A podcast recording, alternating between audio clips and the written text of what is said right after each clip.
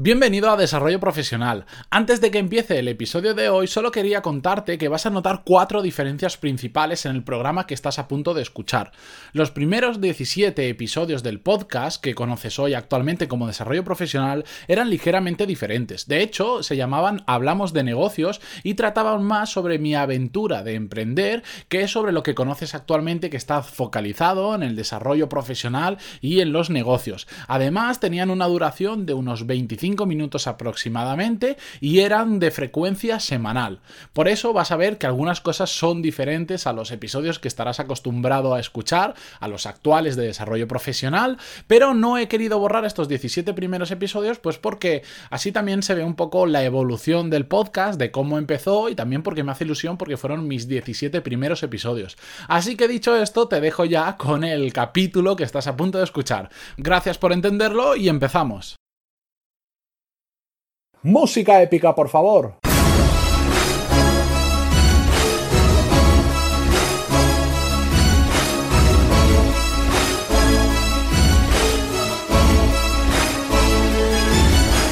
Muy buenos días a todos y bienvenidos a Hablamos de negocios soy Matías Pantaloni y a través de este podcast comparto todo lo que aprendo en el camino hacia mi meta, vivir muy bien de mi propia empresa. Y antes de comenzar con el tema de hoy, déjame que os recuerde que además de este podcast, una vez por semana comparto por email más cosas que voy aprendiendo o os hablo de los recursos y herramientas de los que hablamos en el podcast de la semana. Así que si queréis uniros, ya sabéis que podéis dejar vuestro email un poco más abajo y nos vamos escribiendo. Y quiero daros las gracias porque la semana pasada he recibido muchísimo feedback sobre el podcast y también sobre los emails que os están gustando mucho y yo desde aquí os lo quiero agradecer porque para eso le dedico bastante tiempo, para leer esos emails que me, que me, que me enviáis y la verdad es que me alegran muchísimo la tarde. Vamos ya con el tema de hoy. Es que en este quinto episodio os quería hablar de una herramienta que la considero la herramienta más útil para mejorar, pero tanto a nivel profesional como a nivel personal. Encima es una herramienta que es gratis, con lo que me gusta a mí las cosas gratis y además que la puedes utilizar cuantas veces quieras. Y es que estamos hablando del feedback, de pedir feedback a otras personas. Si no sabéis lo que es, simplemente se trata de preguntarles a una persona o a un grupo eh, cuáles son nuestros puntos fuertes y cuáles son nuestros puntos débiles. ¿Vale? Tanto a nivel profesional como a nivel personal. Algunos le dicen puntos débiles, otros le dicen áreas de mejora si quieren ser un poco más asertivos. Bueno, nos entendemos, ¿no? ¿Qué se nos da bien y qué se nos da mal? La verdad es que la, existe una distorsión bastante grande en general de lo que nosotros creemos que hacemos bien o hacemos mal a lo que muchas veces la gente desde fuera percibe o ven nosotros. Por eso la herramienta del feedback es muy, muy importante. A veces estamos tan metidos en lo que pensamos de nosotros mismos que no nos damos cuenta realmente de que hay cosas que no estamos haciendo bien o no, o no somos capaces por nosotros mismos de descubrir puntos muy fuertes nuestros que tenemos que potenciar. El feedback, eh, yo lo he, la forma en la que me gusta hacerlo, de hecho, este episodio lo grabo porque hace apenas, no sé si dos, tres semanas, eh, pedí a varias personas feedback, ya lo llevo haciendo varios años, pero es que este último me ha resultado súper útil y a la persona que me, que hay una persona que me dio un feedback muy, muy completo y que se, estaré eternamente agradecido. Lo he separado en cuatro fases para, para mm, regularlo de alguna forma y que siempre lo podamos hacer estándar y sepamos cómo poder repetirlo con los mismos parámetros. Eh, la fase 1 es, por supuesto, pedir el feedback. Después tenemos analizar la información, pasar a la acción y, por último, repetirlo. Vamos a hablar cada una de estas fases un poco más en detalle. La primera fase, la de pedir feedback, es muy importante no solo pedírselo a una persona, sino pedírselo a cuatro o cinco personas más o menos, esas que siempre dicen eres tan inteligente como las cinco personas, como la inteligencia de las cinco personas que te rodean, pues a esas cinco personas, a la gente que esté realmente mucho en contacto contigo a nivel personal y a nivel profesional, hay que pedirle ese feedback. Cinco personas que te conozcan realmente mucho. No vayáis a alguien que os conoce hace muy poquito tiempo o, que tiene una visión muy sesgada de lo que hacéis en vuestra vida personal o profesional es una persona que te conozca, que, realmente te pueda aportar valor, ¿vale? Sobre todo, esas personas tienen que ser muy sinceras.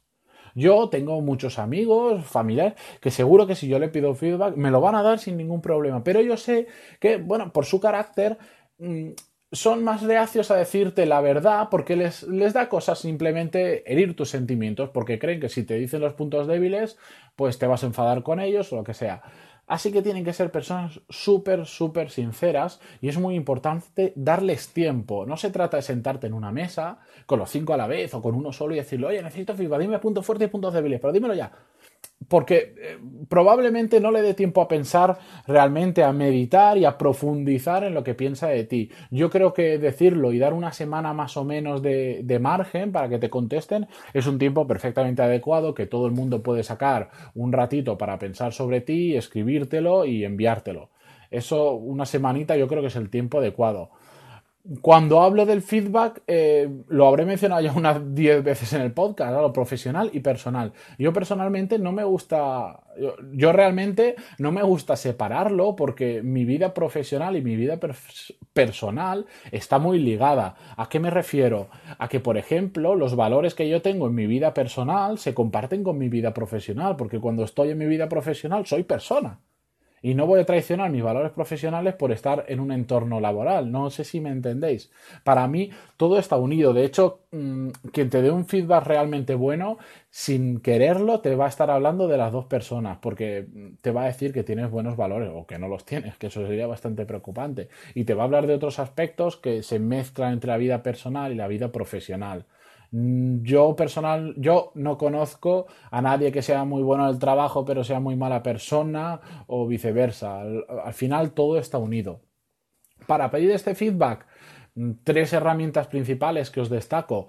Una, por supuesto, es el email. Mm, creáis una plantilla que se lo enviáis a varias personas igual, donde simplemente pues, le explicáis lo que estáis haciendo y le pedís que destaque mm, un número determinado, por ejemplo, cinco puntos fuertes y cinco puntos débiles, que es importante que digáis un número, porque si no a veces pues te ponen tres puntos o diez puntos fuertes y solo dos puntos débiles. Si le decís un número, 5 y 5, 10 y 10, ya le estáis obligando, eh, le estáis incitando a que, a que piense más. ¿Vale? Porque si no, igual la respuesta se puede quedar un poco vaga y no es suficiente. Eh, otra herramienta podríamos utilizar, por ejemplo, si queremos hacerlo un poco más masivo, aunque yo por, cuanto más masivo creo que también es menos personalizado o, menos útil, podemos utilizar la herramienta de Google Forms, una herramienta de Google que te permite pues, hacer un formulario gratuito y compartirlo con la gente para que lo rellene y además es súper cómodo porque eh, todos los campos que se rellenan te los mete directamente en una hoja de cálculo y bueno, automatiza mucho el proceso y, está, te, organiza muy muy bien la información. Pero a mí es la herramienta que menos me gusta, porque ahora viene la que más me gusta, que es el cara a cara. Por supuesto, si le pido feedback a una persona, lo que quiero es hablar con esa persona cara a cara, porque además, pensadlo en vosotros mismos, yo prefiero estar mucho más una hora hablando con una persona que una hora escribiendo sobre esa persona.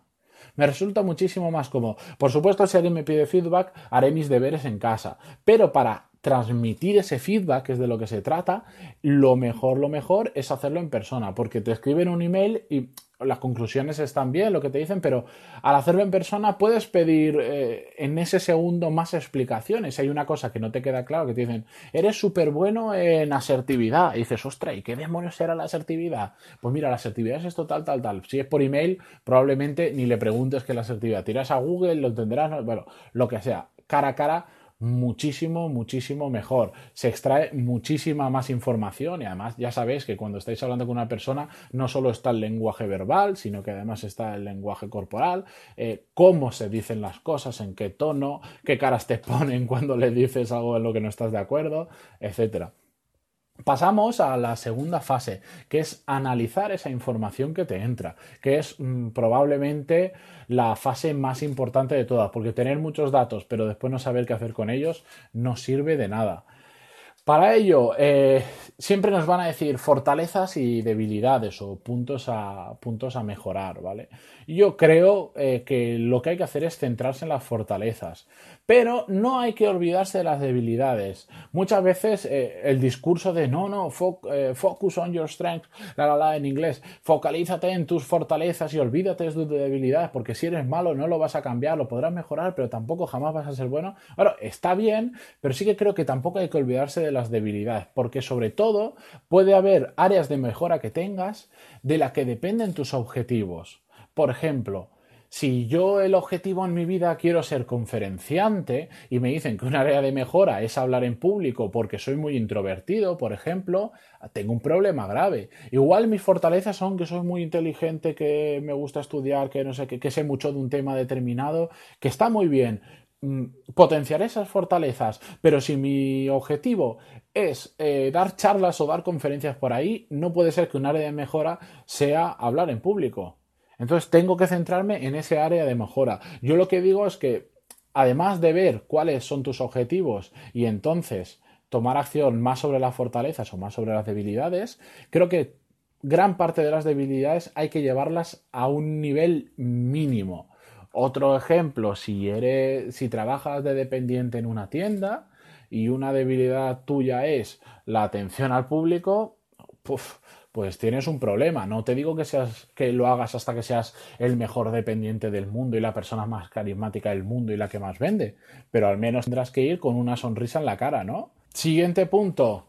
Eh, hazte las siguientes preguntas. Son dos preguntas que yo creo claves, perdón, que son las que nos permitirán saber en qué puntos concretos priorizar. Las preguntas son, uno, ¿es fácil mejorar? Es decir, ¿es fácil mejorar ese punto débil que me han dicho? Y dos, si lo mejoro, ¿el cambio que se produce es sustancial? Estas dos preguntas, ahora vamos a ver cómo las posibles respuestas, si las combinamos, cómo vamos a gestionar cada una de ellas. Por ejemplo, un área que es fácil de mejorar y si la mejoro, el cambio es sustancial, la tengo que priorizar. En el ejemplo que veíamos antes, eh, si para mí me resulta fácil hablar en público, me, resulta fácil mejorar eh, hablar en público porque tengo, porque mi padre es el mejor conferenciante del mundo, y además a mí me gusta, es probable que sea fácil para mí mejorar. Y el cambio sustancial, porque mi objetivo en la vida mm, es ser conferenciante, por lo tanto me puede llevar a conseguirlo, debo priorizar esa mejora. En cambio, si es una cosa muy difícil de mejorar, pero el cambio supone, también es sustancial, es decir, fácil de mejorar, no, el cambio es sustancial, sí, lo que recomiendo es que lo planifiquéis. Primero, priorizar por lo que hemos visto antes, por lo que es fácil y lo que es y produce un cambio sustancial, y después lo que sea difícil de mejorar, no os metáis de golpe, porque igual para estas tres meses para mejorar una cosa cuando tienes muchas cosas pequeñitas fáciles de mejorar que las podrías solucionar en una semana y después meterte con ella. Es decir, lo que sea difícil de mejorar y suponga un cambio sustancial, planifícalo para un poco más adelante. Y después nos encontramos las cosas que son fáciles de mejorar, pero que no suponen ningún cambio sustancial, o que son directamente difíciles de solucionar y encima no suponen ningún cambio sustancial. Este, estas dos tipos de categorías, yo lo que recomiendo es que las olvidéis por completo. Si no suponen un cambio sustancial conforme a vuestros objetivos, ¿para qué lo vais a mejorar? Es mucho mejor centrarte en tus fortalezas y estas debilidades da igual que sean fáciles, las olvidamos por completo. ¿Será que no tenemos cosas que hacer como para estar centrándonos en cosas difíciles y encima que no aportan mucho, verdad? Bien, la tercera fase es coger toda esta información de la fase anterior y llevarla a la acción, pasar a la acción. Y es muy importante que no intentemos pasar hacerlo todo a la vez. Eh, como muchas cosas en la vida, se trata de hacer pequeños cambios pero constantes. No vamos a poder cambiar algo así enseguida y ser unos cracks en, un tema determinado. No, no vamos a poder serlo, pero los pequeños pasos, el día a día, hace poquito creo que, no me sí, lo, lo escribí en el primer email que, que envié a la lista de suscriptores, el ahorro de tiempo que supone a lo largo de un año ahorrarte media hora al día en alguna tarea. Supone, ahora no lo recuerdo bien de memoria, pero eran como 6-7 días al año solo por cambiar 30 minutos al día. Entonces yo os pregunto, ¿cuántos libros somos capaces de leer si todos los días leemos 15 minutos por la mañana y 15 minutos por la noche? Media hora de lectura al día. Ya os digo que un libro cada mm, dos, tres semanas segurísimo serás capaz de leer. Y estamos hablando de, vamos a ser pesimistas, 12 libros al mes, 12 libros al año, disculpad. 12 libros al año, solo por leer 15 minutos cuando te despiertas y 15 minutos por irte a la cama. Si tú ahora tratas y te pones un montón de, te pones un montón de libros de 12 libros y dices, me los tengo que leer, Buah, seguramente se te hace una montaña, ¿verdad? Pero dices, no, todos los días yo voy a leer 15 minutitos cuando me levanto y 15 minutos antes de irme constante, a, dormir. Cambios constantes, pequeñitos pero constantes. Y para mejorar cualquier área que tengamos más débil, es importantísimo tener esto claro. Por supuesto, que yo creo que en cada podcast hablo de planificar. Hazte un plan de uno, tres y seis meses. No vayas a hacer un plan a dos, tres años, porque realmente es complicado conseguirlo. Tienes que mm, tenerlo muy claro para conseguir las cosas que te planteas de aquí a dos años y tener un plan y realmente cumplirlo. Empieza haciendo planes de uno, tres y seis meses, pero con objetivos muy claros. No hace falta que tengas muchos. Dos objetivos de mejora. Mm, lo que, siguiendo el ejemplo de antes, hablar en público y eh, crear mejores relaciones con otros conferenciantes, lo que sea. Pero dos, solo dos o tres muy, muy claros. Y si puedes, que esos objetivos sean alcanzables, pero realmente mm, sean un poco más de lo que crees que puedes conseguir. Porque si te pones objetivos que son demasiado fácilmente alcanzables, lo más probable es sí, los vas a conseguir, pero podrías haber dado mucho más seguro. Esto yo recuerdo, mi hermano me ponía una vez el ejemplo, él hace remo eh, y está en un equipo de remo y los primeros días que fue a entrenar, eh, al, cabo de 20 minutos eh, estaba reventado, no estaba acostumbrado. Además, el remo es un ejercicio que requiere bastante, bastante musculatura y bastante costumbre de hacerlo. Claro, a los 20 minutos el pobre no podía más y el el que lleva el timón, que al final es como el entrenador, le decía, no, no, aquí, aquí no se para, aquí se continúa, aquí no se dice que no puedo más, aquí se continúa. Y mi hermana decía, pero es que de verdad que no puedo más, que, que los brazos, que, que no doy más de sí, decía, que no se para, que se continúa. Y al final continuaba a duras penas, pero continuaba y se dio cuenta que realmente podía esforzarse mucho más de lo que él creía, porque tendemos a rendirnos bastante fácil. Empezamos a notar ahí un poquito de agujetas o de cansancio y decimos, uff, no puedo más y paramos, cuando realmente igual estamos al 70% de nuestra capacidad. Pues en cuanto a objetivos, viene siendo un poquito igual. Hay que ponérselos un poco por encima de lo que creemos que realmente podemos eh, alcanzar, porque así tiraremos más. Y muy importante, dentro de ese planning hay que externalizar, externalizar disculpad, tus debilidades. Externaliza tus debilidades. Por ejemplo, si yo soy una persona muy desordenada y resulta que de tanto desorden que tengo en el escritorio, eh, siempre pierdo papeles y a veces algunos de esos papeles son realmente relevantes, lo externalizo y contrato a una persona o la misma persona que viene a limpiar la oficina, le digo, mira, eh, por favor, cada vez que vengas, ordéname el escritorio. Si ves todos los papeles que hayan que no sean garabatos así, me los amontonas aquí y todos los otros me los amontonas acá. ¿Vale? Estáis externalizando una de vuestras debilidades que es el desorden. Igual no tenéis tiempo para ordenarlo o simplemente sabéis que no lo vais a ordenar porque no sois así. Entonces dejad que otra persona lo haga por vosotros.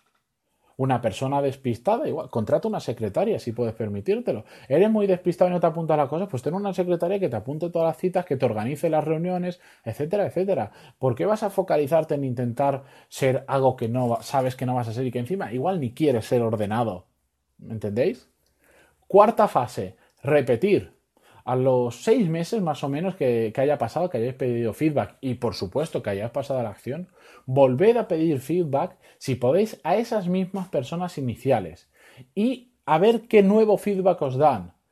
Si realmente se nota mejora, os lo van a decir, pero si no se nota, si os vuelven a dar prácticamente el mismo feedback, tenéis un problema. Y significa que la gente no percibe vuestra mejora, que será porque ha focalizado mal las debilidades en las que tenías que centrarte o porque sencillamente no has hecho los deberes, que probablemente es bastante habitual. Así que si no cambia el feedback vais bastante mal, pero bueno, oye, a tiempo de mejorarlo todo estamos, ¿no? Pero repetidlo, no lo dejéis en lo hago una vez porque he escuchado el podcast, me ha parecido bien, eh, o lo leí en un sitio, lo hago y me olvido. No, no, cada seis meses o cada un año, pero hacedlo constantemente, se aprende muchísimo, de verdad. Es, mm, además, si quieres mejorar personal y profesionalmente, cuando lo pides, aunque hay cosas que por supuesto no quieres oír, porque te van a decir las cosas malas también, pero terminas tan agradecido con esas personas y es un chute de motivación de decir, Buah, esto vamos, esto lo cambio yo como que me llamo Matías, ¿sabéis? Y antes de irnos, hay un, extra, lo he puesto como un extra, una, una pregunta extra que yo creo que a las personas que, que, nos dan feedback les deberíamos hacer, sobre todo si la persona a la que le pedís feedback es un socio vuestro o es vuestro jefe. Preguntadle, ¿qué tendría que hacer yo para que me describieras a los demás como alguien excepcional? Esta pregunta a vuestro jefe es clave, porque al final le estáis demostrando que queréis ser una persona excepcional, que, que lo vais a dar todo y que realmente valoráis su opinión, porque le estoy diciendo, ¿qué tendría que hacer yo para que tú me describieras a otras personas como alguien excepcional, para que digas, tengo un crack en la empresa, que vamos, que, que no, no, no lo cambio por nada. Esa pregunta es vital, porque lo leí hace bastante tiempo, pero me gustó muchísimo cuando lo leí. Era uno, una de las clave, uno de los puntos clave en la vida es que el resto de personas te describan como alguien excepcional. Creo que en uno de los emails ya lo mencioné porque me gusta muchísimo. Al final es que la gente te diga, ese tío es un, crack. Ese tío es un crack y ya está. Y no hay mucho más. Y bueno, por hoy hemos terminado. Antes de irme, a recordaros que si me dejáis unas 5 estrellas en iTunes o un me gusta en iVoox, estoy eternamente agradecido porque me ayuda simplemente a que más personas lo conozcan, que para eso estoy aquí, entre otras cosas. Así que la semana que viene nos vemos con un nuevo tema que por supuesto no tengo ni idea de qué será porque me salto la planificación a la torera todos los programas, porque encuentro un tema que me gusta más y lo tengo que grabar. Pero bueno, un saludo a todos y nos vemos la semana que... Bueno, nos oímos la semana que viene. Adiós.